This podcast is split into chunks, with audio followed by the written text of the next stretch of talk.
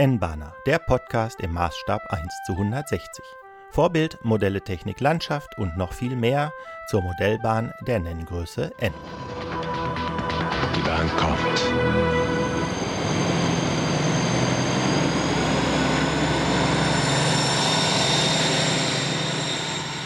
Herzlich willkommen zu N-Bahner Folge 6 vom 4. August 2019. Mein Name ist Stefan Hoppe und heute geht es um Gebäudebausätze aus Kunststoff. Es gibt verschiedene Arten von Bausätzen, als solche aus Kunststoff. Dann gibt es Lasercut-Bausätze. Das sind Kartonbausätze, die mit Lasertechnik graviert und zugeschnitten werden. Und es gibt auch noch klassische Kartonbausätze, bei denen der Karton ausgestanzt wird oder ausgeschnitten werden muss. In Deutschland sind die Kunststoffbausätze nach wie vor am weitesten verbreitet, wobei Lasercut stark aufholt. Aber mit Lasercut habe ich bisher nur wenig Erfahrung, daher kann ich darüber noch nicht berichten. Doch bevor ich zu den Bausätzen komme, möchte ich noch über eine kleine Bastelei berichten, die ich vor kurzem in Angriff genommen habe. Wie ihr wisst, beschäftige ich mich gerne mit Digitaltechnik und deshalb besitze ich zwei Logprogrammer, einmal den von ESU und zum anderen den von Döhler und Haas. Ich habe mich immer schwer getan, die Decoder zusammen mit meinem Programmiergleis zu benutzen, weil die Kabel immer irgendwo rumgeflogen sind. Das USB-Kabel ist relativ steif und auf einmal zieht das irgendwie an den Programmer und wenn man Pech hat, liegt die Lok auf der Seite. Wenn man viel Pech hat, liegt sie auf der Erde. Deshalb habe ich beide Programme auf einem Brett montiert, auf dem es ein Oval gibt und den Decoder-Prüfstand von ESU habe ich noch dazu geschraubt. Zusätzlich kann auch auf Buchsen für Bananenstecker umgestellt werden, um ein anderes Gleis, zum Beispiel H0, größer anschließen zu können. Oder auch einen Rollenprüfstand kann, man da, kann ich da anschließen. Jeder der äh, Programme hat einen USB-Anschluss, beziehungsweise der ESU hat eigentlich eine serielle Schnittstelle. ESU liefert aber einen seriell auf USB-Adapter mit, den ich da angeschlossen habe, sodass ich letztlich zwei USB-Anschlüsse habe und die habe ich über einen billigen Hub, der unter dem Brett angebracht ist, zusammengefasst. Speisen tue ich beide Programme über das Netzteil, das ESU seine Programme beilegt. Dazu habe ich eine Buchse für Hohlstecker außerhalb des Ovals angebracht, damit mir auch das Kabel nicht im Weg ist und womöglich die Lok da drüber fährt oder daran hängen bleibt. Ja, das heißt, ich habe einen USB-Anschluss, wo ich den PC anschließen kann außerhalb des Ovals. Den Stromanschluss außerhalb, und ich habe den Stromanschluss außerhalb, sowie den Programmiergleise anderer ähm, Programmiergleise anderer Spurweiten. Das mit dem Hub funktioniert wirklich gut. Wenn ich den USB-Anschluss mit dem Laptop verbunden habe, kann ich sowohl die Programmersoftware von D&H als auch die von ESU öffnen und damit meine Lokos programmieren. Der ESU-Programmer spielt seine Stärken dann aus, wenn man auch einen ESU-Decoder hat. Im ESU-Decoder wird die, wird die Oberfläche des Programmers so dargestellt, dass man da wirklich was von hat. Der ESU-Programmer eignet sich eigentlich nur zur Programmierung von ESU-Decodern. Man kann damit auch die bei ESU angebotenen Soundprojekte auf Sounddecoder laden vornehmen, sowie und alle Einstellungen der Decoder vornehmen sowie Software-Updates machen. Der, der D&H-Programmer auch Updates auch für D&H-Decoder machen, ist aber, was die Programmierung der CVs angeht, universeller einsetzbar. Zwar gibt es keine so schöne Bedienoberfläche, wo man Grafiken einstellen kann für irgendwelche ähm, Kurven für Motoren oder ähnliches. Dafür kann man mit dem äh, D&H-Programmer und der Software ganz leicht eine große Menge an CVs auslesen. Man kann also die Log aufstellen und sagt auslesen und dann fängt der Programmer an, die ersten 300 CVs des Decoders auszulesen. Das kann man abspeichern und wieder laden und kann sich so zum Beispiel ein Backup seiner Einstellungen machen und das unabhängig davon, ob man jetzt einen D&H-Decoder oder irgendeinen anderen Decoder hat, denn die CV-Programmierung ist ja für alle Decoder universell. Ja, das war meine kleine Bastelei. Ich habe da hm, ein paar Bilder in den Show Notes, da könnt ihr sehen, wie ich das realisiert habe und die CV-Programmierung mit dem einen oder anderen Programmer gehe ich dann nochmal später im Detail ein. Naja, was ich vielleicht noch zu den Programmern sagen könnte, ist, dass beide eine Option haben, mit der man Züge fahren lassen kann. Und dann deshalb habe ich auch das Oval das heißt, gebaut. Das heißt, ich kann, wenn ich zum Beispiel die CV für die Höchstgeschwindigkeit habe, eingestellt habe, aussieht, gleich schnell die testen, Lok wie dann das fährt. aussieht, wie schnell die Lok dann fährt, indem ich sie auf meinem Oval einfach ein bisschen im Kreis fahren lasse. Genau. Und dann kommen wir jetzt zu den Kunststoffbausätzen. Die kennt ihr sicher alle, die Häuschen von Faller, Vollmer, Kibri, wie sie alle heißen. sie alle heißen. Deutscher, die Häuschen aus deutscher Herstellung haben gemeinsam, dass sie relativ bunt daherkommen. sind Und da oft, zwar äh, sind da oft äh, Kunststoffteile in mehreren Farben, oft fünf, sechs Farben enthalten, sodass, sodass man man eigentlich meinen meinen könnte, man man bräuchte da farblich farblich nachbehandeln. Ich möchte aber möchte aber trotzdem, trotzdem empfehlen, empfehlen, die Kunststoffteile zumindest mit äh, Klarlack, mit zu Klarlack behandeln, zu behandeln, und zwar mit mattem Klarlack, Klarlack, um, den- um den Kunststoff, Kunststoff, den- dieses Plastik eigentlich, immer, hat, zu überdecken. zu Von. Revell, Äh, da gibt es Revell, äh, die, Revell, ähm, Farbe die 2, Farbe 2 das ist Klarlack matt. 2, das ist Klarlack, ja, Klarlack matt und der eignet sich hervorragend.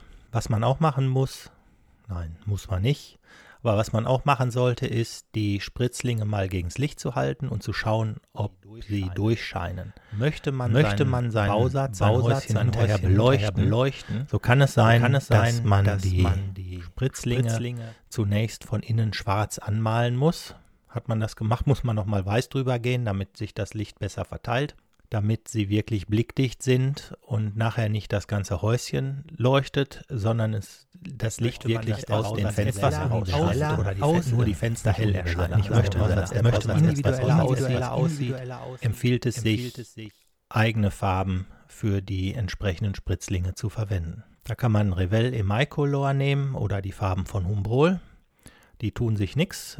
Nur Humbrol hat äh, mehr Farbtöne als Revell. Aber es findet sich eigentlich immer ein guter Farbton, mit dem man den Bausatz behandeln kann. Aufpassen muss man, wenn man Bausätze amerikanischer Hersteller kauft. Ich kenne die Bausätze Walters. von auch unter der Marke Cornerstone vertrieben. Und diese Bausätze, bestehen mitnichten aus vielen bunten Plastikteilen. Oft sind die Oft sind die Plastikteile nur Plastikteile schwarz oder weiß. Und es gibt vielleicht Und es noch gibt eine vielleicht zweite Farbe, Farbe, ein metallisches, ein metallisches, äh, oder alufarbenes, silberähnlichen Spritzling. Und hier ist es natürlich zwingend geboten, die Bausätze der beziehungsweise die entsprechenden Plastikteile anzumachen. Bei mir im Bau ist gerade das Silo von äh, Walters und da habe ich auch ein paar Fotos in den Show Notes und wenn ihr euch das anguckt, dann seht, seht ihr, dass ich, dass ich also die Teile, Teile, wo ich beleuchten, beleuchten möchte, den Turm, Turm quasi, den Silo-Turm, den möchte ich beleuchten und deshalb habe ich den von innen komplett schwarz angemalt und dann wieder weiß übertüncht. Da kann man auch Plackerfarbe nehmen, Plackerweiß, Mycolor, äh, des relativ teuren im Mycolor. Ja, und dadurch erzielt man dann eine Blickdichtigkeit, sodass wenn ich dann nachher mit LEDs beleuchte, wirklich, beleuchte, wirklich nur noch die Fenster, die Fenster weiß erleuchtet und nicht der ganze Turm hellweiß erleuchtet ist.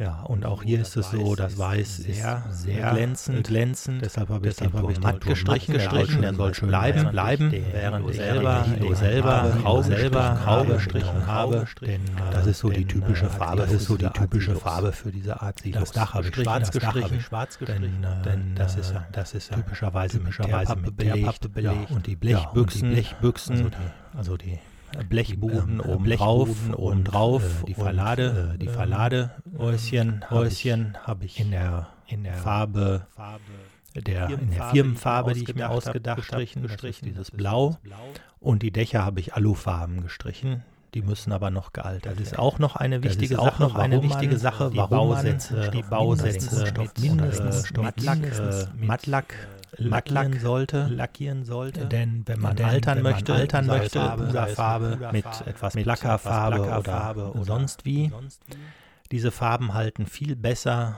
auf einer matten Oberfläche, wie man sie hat, wenn man mit der Revell-Farbe gestrichen hat, als wenn man versucht, zum Beispiel eine Puderfarbe glatten Kunststoff. Das funktioniert nicht besonders und sieht dann auch nicht gut aus.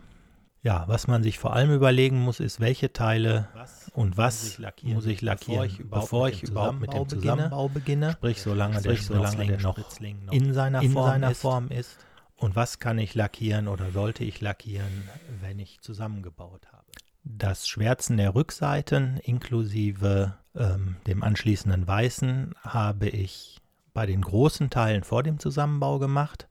Und bei dem kleinen Schuppen, der auf das Dach des Silos kommt, habe ich das nachher gemacht. Das war da einfacher. Aber da das flach ist, Nee, kommt man natürlich Farbe. da auch mit dem Pinsel überall gut hin. Und bei dem Walters-Bausatz zum Beispiel, die Fenster haben ein Fensterkreuz. Das ist aufgespritzt, der also Form in der reingraviert Form reingraviert und dementsprechend und Glas- in dem dementsprechend Glas, in dem mit, Glas mit drin, mit drin. Blöderweise sieht man das so das gut ja wie nicht, ist. weil das ja farblos ist.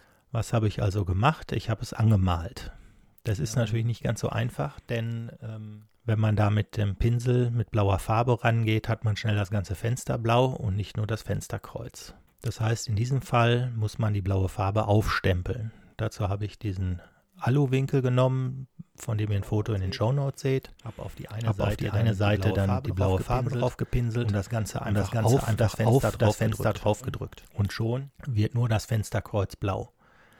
Ich finde, das gibt einen ganz tollen äh, Eindruck von dem Eindruck Fenster von dem Fenster und, oder und, verbessert den Eindruck, den das Fenster macht, doch erheblich. Ja, ansonsten gilt ausprobieren, ausprobieren, ausprobieren. Wenn man sich vertan hat mit Anmalen, muss man halt drüber lackieren. Doch es ist nicht immer mit Getan. Lackieren Zum getan. Beispiel bei Zum Beispiel bei Dachfibri- den Lochschuppen Lochschuppen von von Fibri- Fibri, von die habe ich, Beton, also Beton, also ähm, wenn ihr euch das Dach in den Shownotes anguckt, Seht dann ihr das seht ihr das und rechts links und von rechts von diesen Ethanit, diesen Ethanit.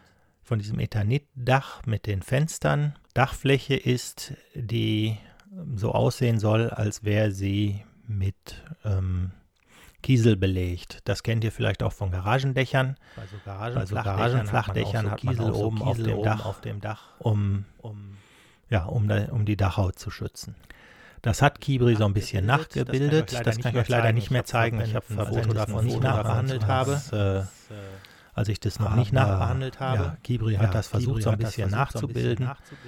Das sieht aber nicht so richtig toll aus. Und ich habe mir überlegt, das kann ich doch mit echten Kieselsteinen bestreuen.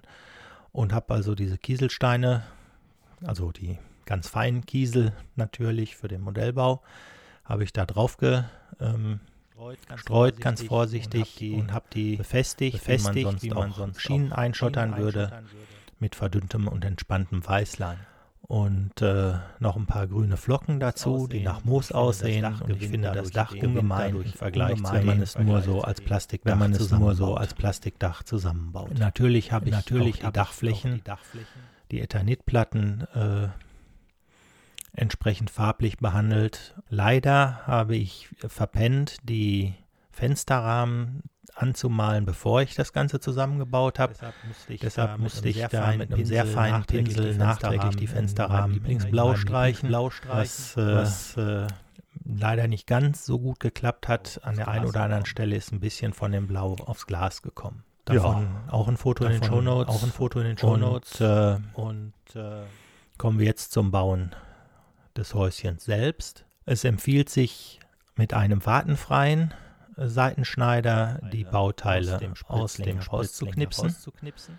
Wartenfreier Seitenschneider, zum Teil Heißt ja auch heißt er auch Seitenschneider Seitenschneider ohne ohne Facette. Facette. Der ist halt einer Seite ganz glatt einer. Seite ganz glatt Mit dem schneide ich halt dem schneide ich halt die einzelnen. Bauteile aus dem Spritzling heraus. Ganz wichtig ist aber trotzdem mit dem Finger zu fühlen, ob da noch irgendein von Buckel der Anschlussstelle ist. Anschlussstelle ist. Wenn da noch irgendwas ist, muss man unbedingt nachfeilen, sonst kann man Pech haben, dass das Gebäude nicht so gut sich zusammenkleben lässt oder dass man hinterher an der Nahtstelle noch irgendwelche Buckel sieht. Also Also rausklipsen, rausklipsen, es sich fühlen, gut feilen, anfühlt, feilen, fühlen, wenn dann kann man die sich anfühlt, dann kann man die. Teile verkleben. Ja, gibt verschiedene Kleber. Müsst ihr gucken, müsst ihr gucken, verwende ich Kunststoffkleber entweder von Faller, Uhu von Faller oder von Uhu. Habe ich auch Bilder in den Show Notes, bin ich ganz zufrieden mit. Ja, wenn man dann einen gewissen ein gewisses Baustadium erreicht hat, muss man wieder kontrollieren, ob man einen Stand erreicht hat, bei dem man zum Pinsel zum greifen Pinsel muss. greifen muss. Ist dem so, Ist dem so pinseln, pinseln, weiterbauen, weiterbauen, pinseln, pinseln. bis das Gebäude fertig ist. Ja, was bleibt noch zu sagen zu den äh, Bausätzen? Niemand ist gezwungen, die Bausätze so zusammenzubauen, wie der Hersteller sich das ausgedacht hat. Da gibt es dieses Kit-Bashing. Da habe ich auch noch nicht so viel Erfahrung mit. Ähm, es gibt Leute, denen macht es sehr viel Spaß, die Bausätze anders zusammenzubauen. Zum Teil bleiben auch Bei Bausätzen bei Sachen Bausätzen über, Sachen, weil, über, es sich, wohl mit den Spritzlingen einfacher verhält, wenn man sie in einer bestimmten. Art und Weise spritzt diese Teile unbedingt aufheben. Äh, Früher oder später kann man die immer noch mal für irgendwas gebrauchen.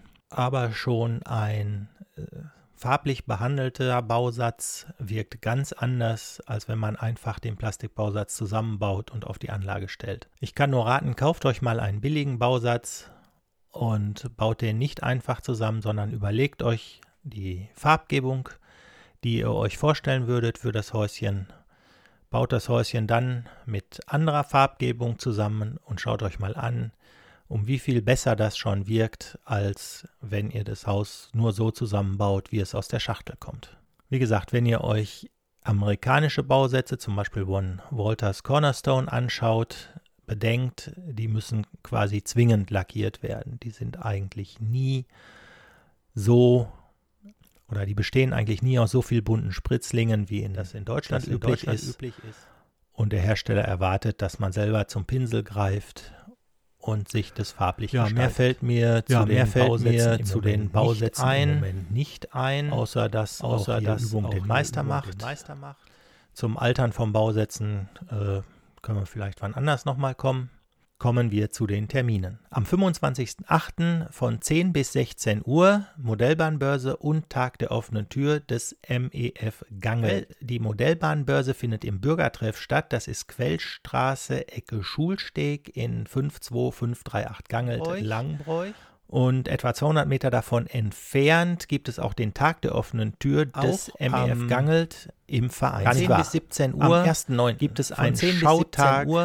Gibt es einen Schautag der IGME 2000 e.V. in der Alten Volksschule Gütersloher Straße 14 in 33397 Riedberg. IGM 2000 e.V. Gütersloher Straße 14 3397 Riedberg, Alte Volksschule, großer Schautag. Auch am 1.9. von 11 bis 17 Uhr Tag der offenen Tür im Vereinsheim des PFE Poolheim Frechen, Boschstraße 35 in 50259 Poolheim. Also Tag der offenen Tür, PFE Poolheim Frechen am 1.9. von 11 bis 17 Uhr im Vereinsheim Boschstraße 35 50259. September. Wenn ihr, Wenn ihr das war's gute Info- Termine bis Anfang September, Wenn ihr Hinweise, Hinweise auf Wissen habt, ich weise gerne, wissen. Ich weise gerne auf tolle Veranstaltungen zum Thema Modelleisenbahn. Offen bin ich für große Kritik und Anregungen. Anregungen. Offen bin ich für Kritik und Anregungen. Dazu Dazu benutzt bitte bitte das Kontaktformular auf der Kontaktformular auf der Webseite oder kommentiert die einzelnen unter den entsprechenden unter Shownotes. den entsprechenden Shownotes. War der Das war der N-Bahner N-Bahner Nummer 6 Nummer 6 vom 4. August 2019. Mein Name ist Stefan Hoppe und ich wünsche euch einen schönen August. Der N-Bahner ist ein privater, nicht kommerzieller Podcast von Stefan Hoppe. Über Kommentare und Anregungen von euch würde ich mich sehr freuen. Dazu erreicht ihr mich über das Kontaktformular auf der Webseite nbahner-podcast.de oder auf Twitter als nbahner1 sowie per E-Mail über info@nbahner-podcast.de. Der N-Bahner Podcast ist unter Creative Commons 4.0 Namensnennung nicht kommerziell keine Bearbeitung lizenziert und erscheint auf nbahner-podcast.de.